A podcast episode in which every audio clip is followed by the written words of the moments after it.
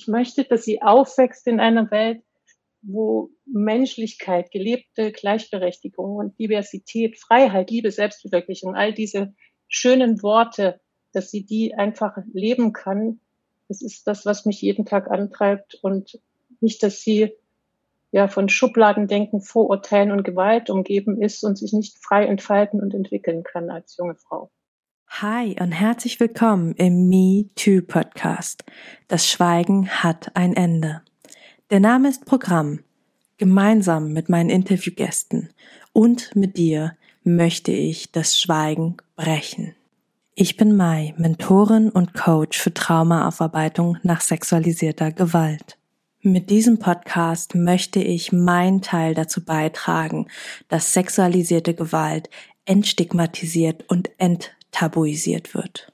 Wenn du mich und meine Arbeit unterstützen magst, freue ich mich, wenn du mir etwas in meine virtuelle Kaffeekasse wirfst. Den Link dazu findest du in den Show Notes. So kannst du dazu beitragen, dass die Inhalte dieses Podcasts weiterhin allen Menschen kostenlos zur Verfügung stehen. Bevor es jetzt endlich mit der Folge losgeht, möchte ich dich einfach nochmal darauf hinweisen, auch wenn du es wahrscheinlich schon selber weißt dass Inhalte dieses Podcasts dich potenziell triggern können, in Klammern aber nicht müssen. Sollte es so sein, dass du aufgewühlt bist, dass dich irgendwas sehr berührt, dass du mit irgendwas vielleicht sogar nicht klarkommst, dann wende dich bitte an eine Person deines Vertrauens und kümmere dich gut um dich. Und nun wünsche ich dir viel Inspiration beim Hören.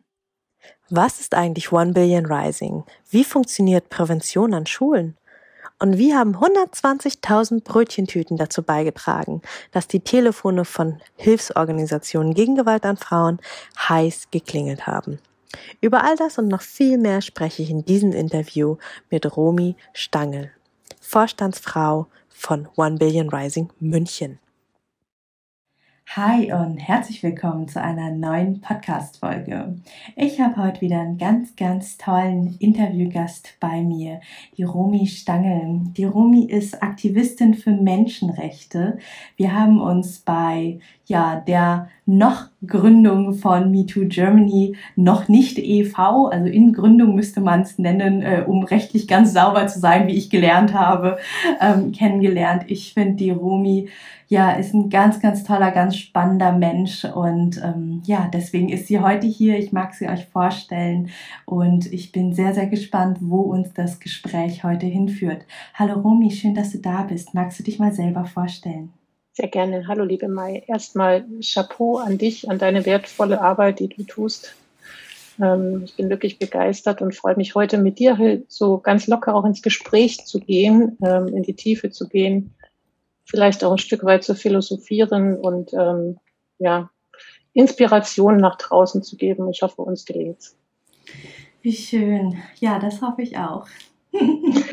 äh, zu mir kurz, äh, also nicht kurz, also ich stelle mich jetzt einfach mal äh, vor. Ähm, Gerne ja, lang.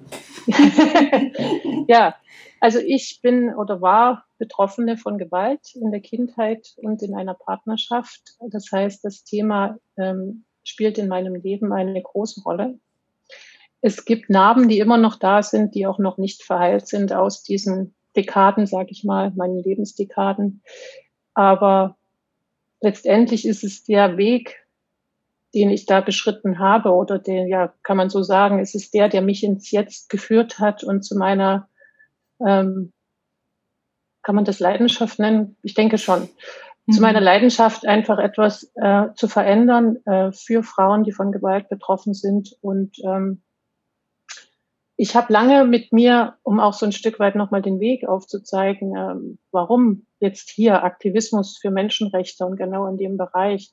Ich habe lange nicht in den Spiegel schauen können, äh, nachdem ich selbst aus dieser Beziehung raus war. Das heißt, mich auch selbst ähm, ja mal zu, zu loben und zu sagen, gut, dass du es geschafft hast. Du bist wertvoll.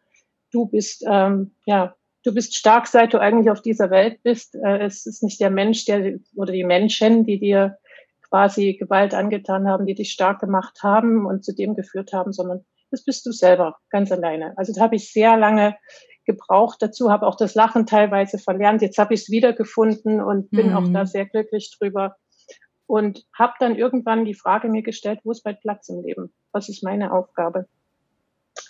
Und ich wollte ähm, ja nach zehn, ja, zehn Jahren Selbstarbeit und ein Stück weit auch mit meiner ja, besseren Hälfte freundschaftlicherseits, meine ja, beste Freundin sozusagen, die mit mir durch viel dick und dünn gegangen ist und äh, ich mit ihr viel gelernt habe, menschlich zu wachsen und die Themen anzugehen, wollte ich ähm, ja zu schlechten Energien einfach auch keinen Raum mehr geben. Also das war einfach auch mein persönliches ähm, Erwachen, zu sagen, ähm, das nimmt mir nur viel und gibt mir aber nicht mhm. die Energie, die ich brauche, um auch zu heilen in mir. Das heißt, ich ähm, ja, habe mich für Liebe, Selbstvertrauen und Kraft dann letztendlich entschieden ähm, und bin das auch ganz bewusst angegangen, was sicher nicht auch immer einfach war, aber mit vielen Tränen, mit viel Wut auch.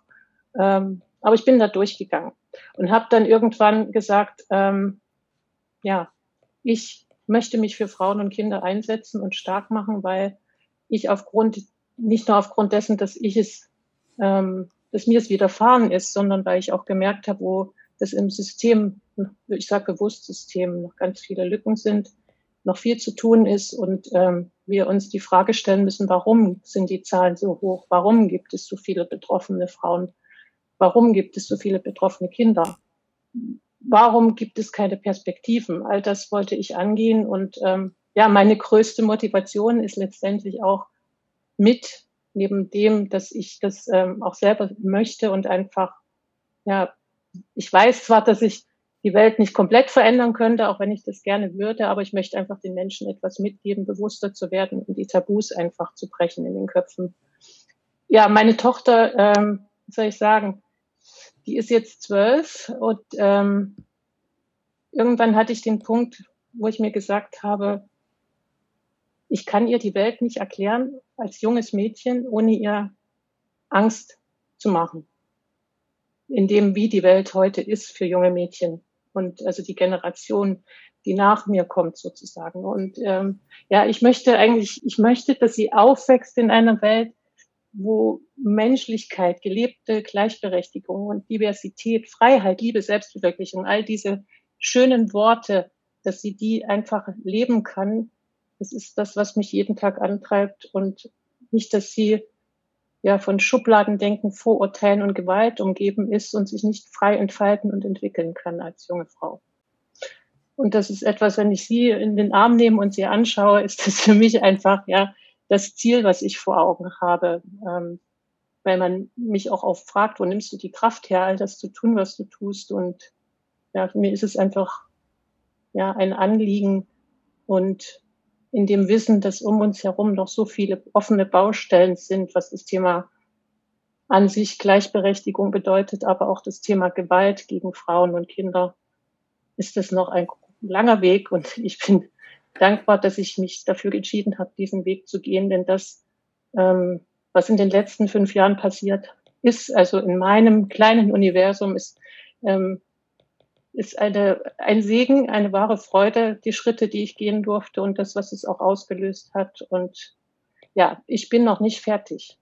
Die Welt wird mich noch ein Stück weit in dem Bereich ähm, ja, haben und ja, ich hoffe, dass so wie du auch mal. Jeder hat so seine Vision auch mit dem, was er tut. Ja? Ähm, das Schönste ist es wirklich, von Mensch zu Mensch etwas zu tun und da etwas zu bewegen. Das ist der schönste Lohn, der dann auch zurückkommt, wenn du weißt, ähm, du hast deinem Menschen geholfen, äh, ja, ein Stück eine bessere Welt zu haben oder ähm, ein Stück weit seinen Schmerz zu teilen und ihm zu helfen. Also das ist ein wunderbarer Antrieb und ich bin sehr dankbar für all das, was ich dafür auch bekomme, um diesen Weg zu gehen, all den Menschen, die ähm, da auch dabei sind. So auch wie du, liebe Mai.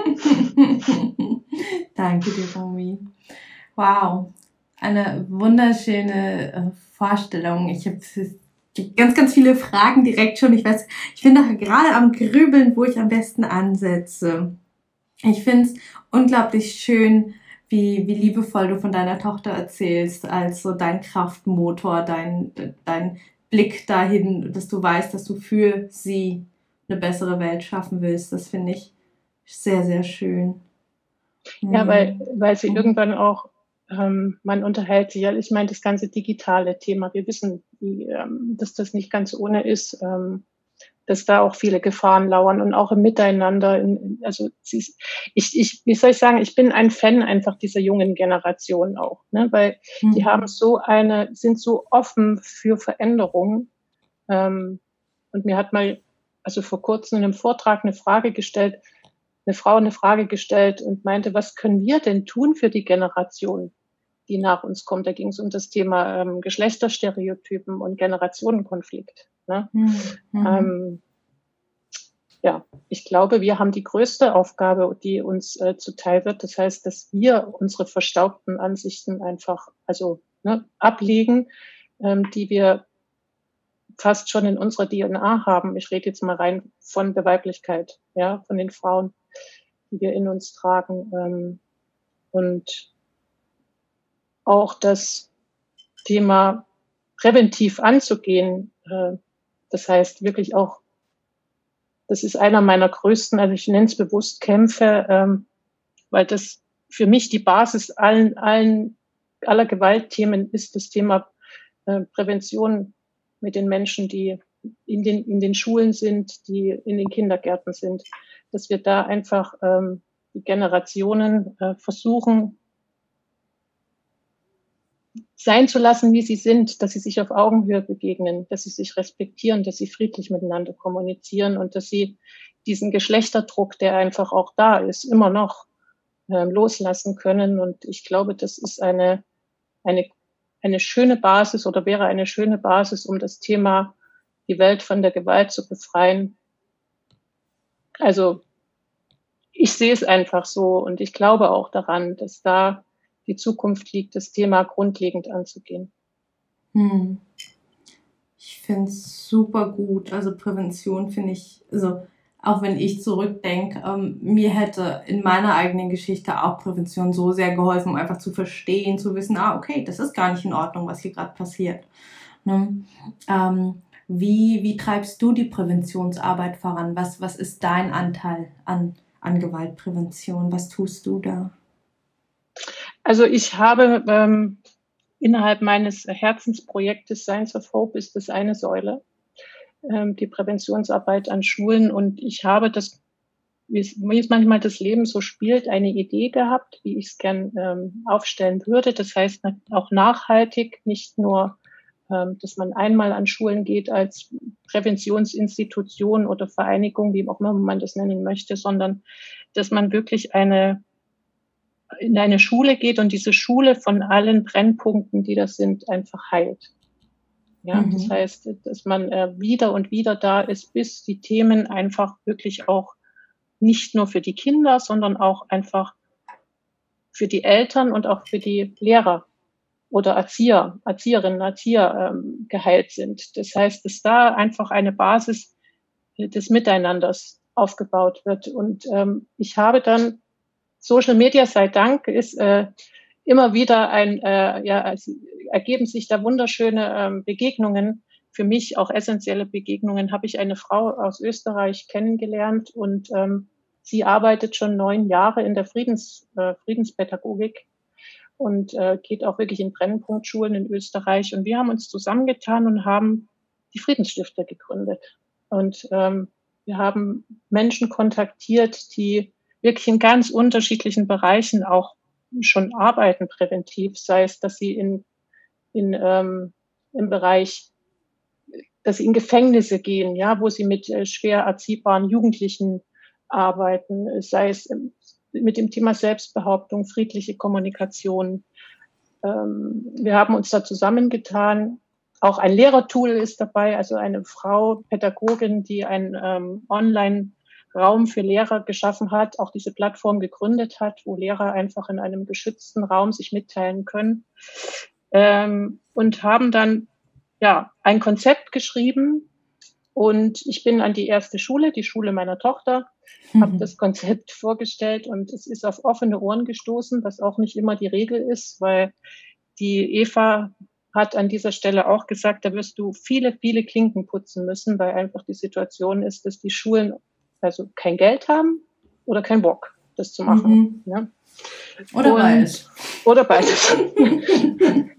äh, und dort ist es auf offene Ohren gestoßen und wir waren wirklich so weit, dass wir ein ähm, inhaltliches Angebot gemacht haben. Also wir haben eine Analyse gemacht, ähm, was stellen Sie sich vor, was wünschen Sie sich? Und dann kam ja Corona. Hm. Das heißt, wir konnten es nicht ähm, äh, Mensch zu Mensch umsetzen. Und dann habe ich überlegt, was, wie kann ich hier im Raum München erstmal weitermachen, ja, dass das Thema vorankommt und habe einen, ähm, ja, einen Vortrag erarbeitet aufgrund der Speak-Studie, die gemacht wurde vor ein paar Jahren mit ähm, über 2000 Jugendlichen, die zu verschiedenen Gewaltformen befragt wurden, unter verschiedenen Aspekten. Ähm, wem vertrauen sie sich an? Wo, in, in welchem Bereich der Menschen, die sie umgeben, erleben sie diese und diese Gewalt? Und habe den Vortrag dann ausgearbeitet noch zum Bereich Mobbing, weil das ein Thema war, was mich einfach erschüttert hab, hat, wo ich recherchiert habe, was es mit jungen Menschen macht und was daraus entsteht und habe dann noch eine Traumatherapeutin, die mit jungen Menschen arbeitet, die von Mobbing betroffen sind, äh, kontaktiert. Und ähm, ja, da, da ist ein äh, wirklich runder, ähm, tiefer Vortrag entstanden, den ich dann an ähm, Schulen gehalten habe am Anfang mhm. und jetzt auch virtuell. Das heißt, ähm, ich bin habe mich entschieden, die jungen Pädagogen, die jetzt kommen, einfach ähm, ja empathisch abzuholen, sagen wir mal so, weil ihnen oft, ja, weil ihnen durch, also erstens wird es in den Studiengängen nicht wirklich so sensibilisiert, das höre ich auch immer wieder, wie sie wie sie sich wünschen würden. Mhm. Ähm, sie, also sie springen da oftmals auch ins kalte Wasser haben auch nicht die Unterstützung von den äh, Direktoratsebenen. Also es gibt wirklich auch engagierte junge Pädagogen. Ja. Mhm. Und mir ist halt einfach aufgefallen, dass die Sensibilität wirklich teilweise fehlt und dass die auch so ein Stück weit Realismus brauchen, äh, was diese Themen betrifft. Und das ist jetzt das, was ich im Moment im Bereich Prävention mache. Das heißt, ich halte ähm, virtuell Vorträge. Ich arbeite mit einer Stiftung jetzt neuerdings zusammen, habe das erste Mal einen Workshop mit begleitet und äh, aus der Sicht einer Mutter ähm, meine Einflüsse, also wie meine Tochter mir das schildert und wie ich es auch ähm, ja als Elternbeiratsmitglied, dadurch, dass ich sehr nah an der Schule bin, auch immer wieder die Problematiken höre, einfach mal mitgegeben. Und ähm, ja, es ist interessant zu hören, wie sich äh, oder zu spüren, wie sie so, wenn man da mit, mit Gefühl und auch der Sicht einer Mutter in äh, solche Gespräche reingeht, wie sich die jungen Pädagogen einfach öffnen und dann auch Ideen einbringen. Und ähm, das ist eine gute Basis, aber es muss dann letztendlich oder die Möglichkeit sollte dann auch gegeben werden, dass sie das umsetzen können, was sie im Herzen tragen. Also es ist ähm, Unsere Kinder sind das wertvollste Gut, ähm, wo wir die Chance haben, all das, was uns jetzt an, ich sage mal wirklich, Gewaltthemen umgibt, ein Stück weit zu befrieden. Also zumindest hier bei uns. Ich kann nur für Deutschland sprechen. Ich kann nicht für Afrika sprechen, für all die anderen ähm, Themen der Gewalt, die es noch gibt. Ähm, aber einfach, dass wir da mal ordentlich mit dem Staubbesen durchgehen und da mal mhm. ausfegen und diese alten alten Etiketten, die da einfach auch herrschen, was Jung, Junge und Mädchen betrifft, ähm, ja, kräftig ausfegen. Ausfegen ist ein schönes Wort, ja. Hm. du bist ja auch maßgeblich an der Organisation von One Billion Rising in München beteiligt. Magst du uns ja. da mal was zu erzählen? Also erstmal ganz grundsätzlich, was ist One Billion Rising für diejenigen, die es gar nicht kennen? Äh, was passiert dort und warum ist das so wichtig? Also man muss da wirklich ganz äh, ein Stück weit zurückgehen. Der Ursprung ähm, oder das erste Mal, dass die Idee in diese Richtung geboren wurde, kommt aus Kanada. Das heißt, äh, von den Indigenen, die auf die Straße gegangen sind, als eine junge Frau in äh, Vancouver ermordet wurde, vor, ähm, ja, ich sag mal, ja, Anfang 1900 sowas. Ähm, und ich lege mich aber jetzt nicht fest. Ich habe gerade das genaue Jahr nicht, in dem, nicht im Kopf. Mhm. Und dann gab es die B-Day-Bewegung in Amerika, ähm, die, die, also wo ich echt auch sagen muss, ähm, Klarheit und Frechsein kommt auch immer weiter in der aktivistischen Bewegung. Das heißt, ähm, Yves Ensler, einer meiner großen Vorbilder aus der aktivistischen Szene, hat die Vagina-Monologe aufgeführt und hat da so einen Zuspruch erhalten, dass sie daraus etwas, ähm, ja, Größeres machen wollte im Sinne von, dass sie Organisationen, die in dem Bereich arbeiten, mit Frauen unterstützen wollte. Und somit wurde der V-Day, das ist der, so der Vorläufer zum One Beyond Rising Day, zum heutigen, ähm, und hat dann aufgrund der UN-Studie, die ähm, veröffentlicht hat, dass jede dritte Frau von Gewalt betroffen ist, ähm, gesagt, ja, eine Milliarde Menschen soll sich für die Frauen, die betroffen sind, erheben, um in Solidarität mit ihnen zu zeigen, dass wir damit nicht einverstanden sind auf, auf unserer Welt. Mhm. Und im, im ersten Jahr war es wirklich so erfolgreich, dass ähm, ja viele Prominente waren dabei. Yoko Ono, um nur eine zu nennen, ja, war ist eine große, große Befürworterin der Bewegung. Jane Fonda, ähm, große Politiker auch. Ähm, Politikerinnen und Politiker. Und ähm, der Start war grandios weltweit. Ja, fast 200 Länder haben im ersten Jahr mitgemacht, 2013. Und Deutschland war auch ganz vorn dabei in Berlin mit über 5000 Menschen, die auf die Straße gegangen sind. Ähm, große Städte waren dabei und es ist ein Tanz kreiert worden, weil der Tanz etwas ist, der ähm, Brücken baut, der Generationen der Menschen verbindet, der, wo wir einfach einen freien Raum haben, um uns auszudrücken. Und das ist ein maßgeblicher Inhalt des One Beyond Rising Days am 14.02.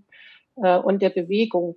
Aber es ist nicht nur das, ähm, sondern auch das Aufmerksammachen auf die akuten Bedingungen, die, denen Frauen immer noch ausgesetzt sind und Mädchen ausgesetzt sind weltweit in ganz verschiedenen Bereichen. Das heißt, ähm, ich kann mal für München, also in München bin ich jetzt das vierte Jahr dabei und München, One Rising München war so auch eins meiner ähm, Inspirationen zu sagen, ja, ich gehe diesen Weg. Als ich im Zuge als MeToo nach Deutschland kam, ähm, so rübergeschwappt ist, sage ich mal, ähm, habe ich meine Geschichte bei ähm, auf der Bühne erzählt am 14.02.2018.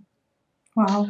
Und ähm, das war für mich ein sehr bewegender Moment, das weiß ich noch wie heute, der ist auch geblieben. Ich bin von der Bühne runter, ähm, also wirklich fertig. Ich habe äh, Tränen in den Augen gehabt. Äh, ich habe gedacht, äh, hört mir überhaupt jemand zu? Will das jemand hören, was du da erzählst? Ja.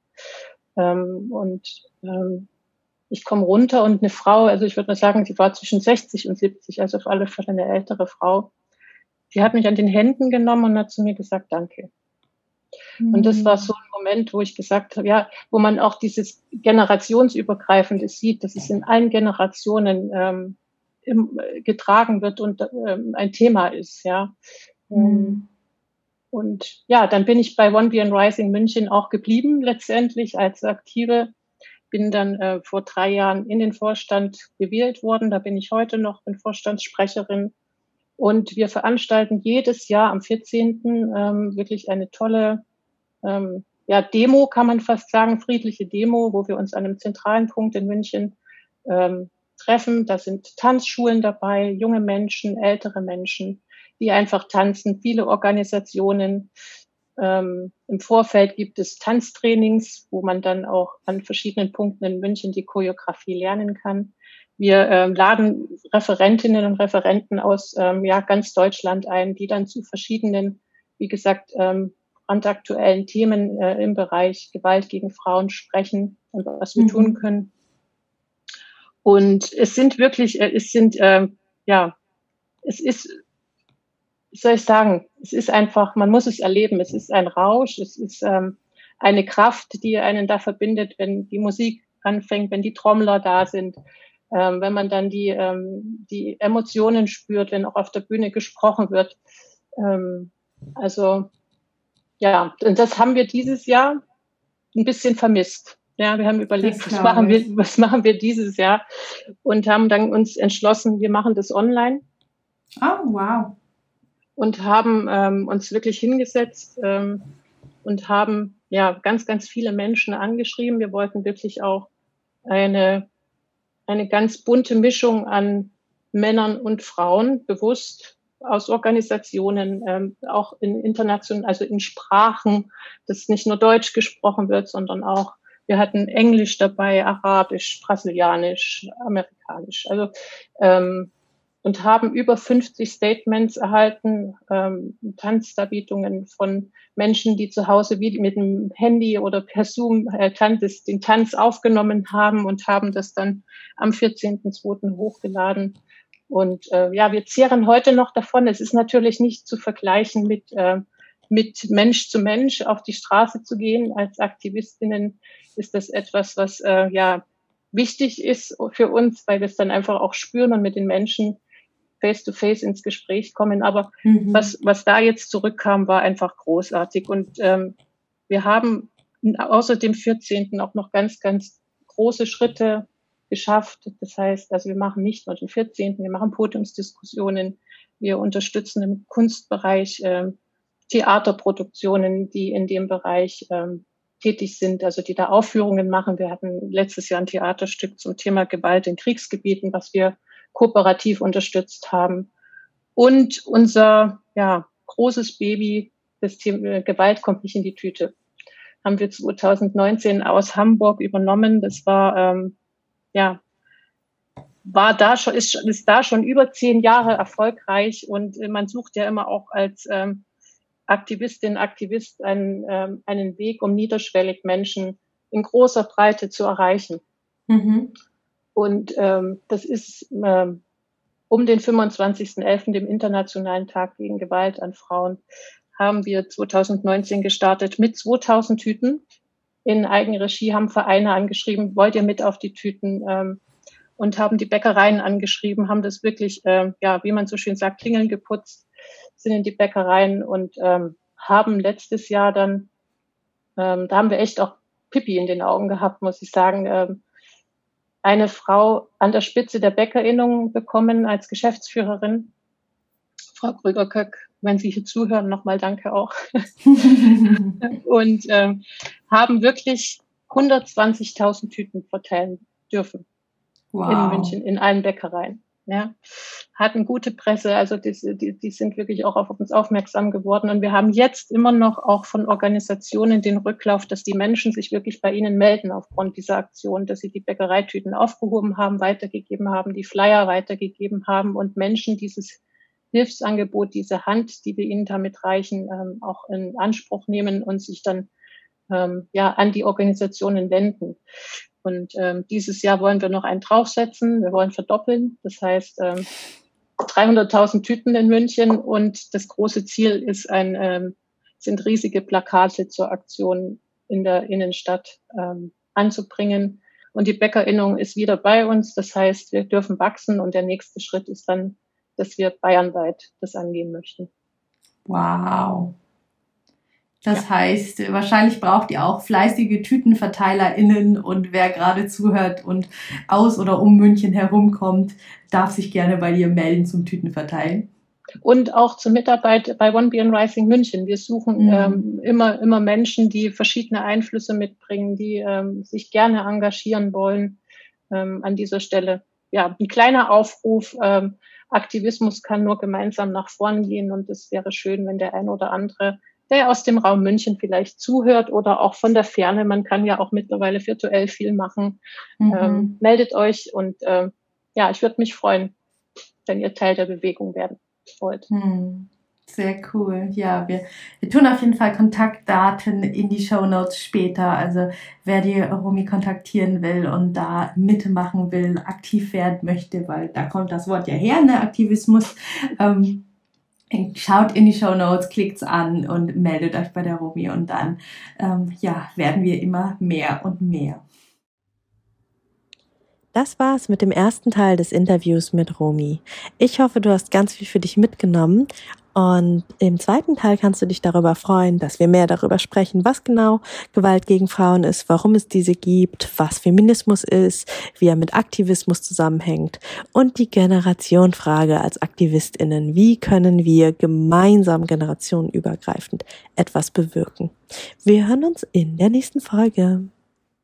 So, damit sind wir am Ende dieser Folge angelangt. Wenn dir der Podcast gefallen hat, freue ich mich, wenn du mir etwas in meine virtuelle Kaffeekasse wirfst. Die findest du in den berühmten Show Notes. Dort lohnt es sich aber auch ganz unabhängig von meiner Kaffeekasse reinzuschauen. Denn da findest du den Link zum kostenlosen Download meines E-Books, das Trauma Kit. Trauma verstehen und Flashbacks endlich in den Griff bekommen inklusive Notfallübungen und alles in leicht verständlicher, traumasensitiver Sprache. Außerdem findest du dort auch Infos zu meinen Online-Kursen, wann mein nächstes Gruppenprogramm startet und wie du mit mir im 1 zu 1 arbeiten kannst, wenn du das denn möchtest. Und nun wünsche ich dir von Herzen alles Liebe. Wir hören uns in der nächsten Folge wieder. Alle zwei Wochen montags erscheint hier eine neue Podcast-Folge. Und vergiss bis dahin nicht, du bist nicht alleine.